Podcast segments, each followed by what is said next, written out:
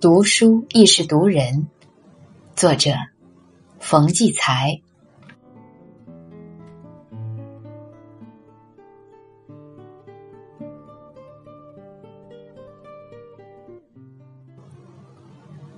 一个人就是一本书，读人比读其他文字写就的书更难。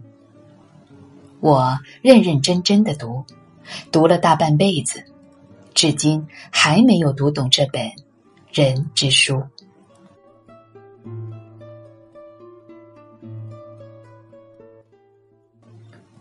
有的人在阳光明媚的日子里，愿意把伞借给你，而下雨的时候，他却打着伞，悄悄的走了。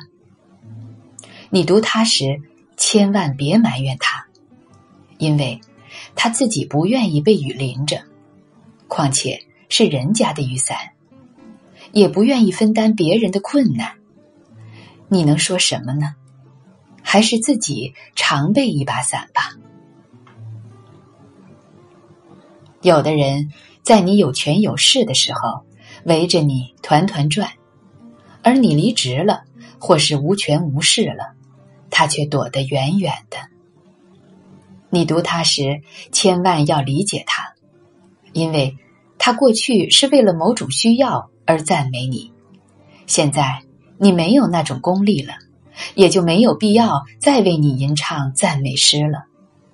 在此，你就需要静下心来，先反思一下自己过去是否太轻信别人呢？有的人在面对你倾诉深情的时候，语言的表述。像流淌一条清亮甜美的大河，而在河床底下，却潜藏着一股污浊的暗流。你读它时，千万别憎恨它，因为凡是以虚伪为假面来欺骗别人的人，人前人后活得也挺艰难，弄不好还会被同类的虚伪所惩罚。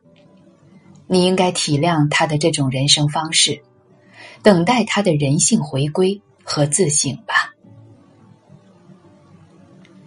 有的人，在你心情播种的时候，他袖手旁观；而当你收获的时候，他却毫无愧色的以各种理由来分享你的果实。你读他时，千万别有反感。因为有人肯于分享你丰收的甜蜜，不管他怀着一种什么样的心理，都应该持欢迎的态度。你做出一点牺牲，却成全了一个人的业绩欲，慢慢的会让他学会一些自尊和自爱。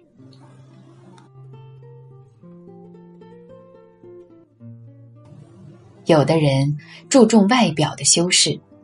且穿着显示出一种华贵，而内心深处却充满了空虚，充满了无知和愚昧。那种无文化的形态，常常不自觉的流露在他的言语行动中。你读他时，千万别鄙视他，因为他不懂得服装是裁缝师制作的，仅仅是货币的标志。而人的知识、品德和气质，却是一个人的真正的人生价值。对于庸俗的人，你可以反观对照一下自己的行为。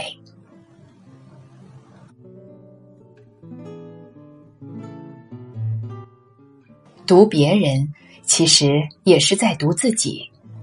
读真、读善、读美的同时，也读道貌岸然背后的伪善。也读美丽背后的丑恶，也读微笑背后的狡诈。读人最重要的是读懂怎样为人，读人是为了要做一个真正的人。因此，读人时要学会宽容，要学会大度，由此才能读到一些有益于自己的东西，才能读出高尚，才能读出欢乐，才能读出幸福。尽管我还没有读完这本人之书，但我会一直努力，从各个方面去阅读。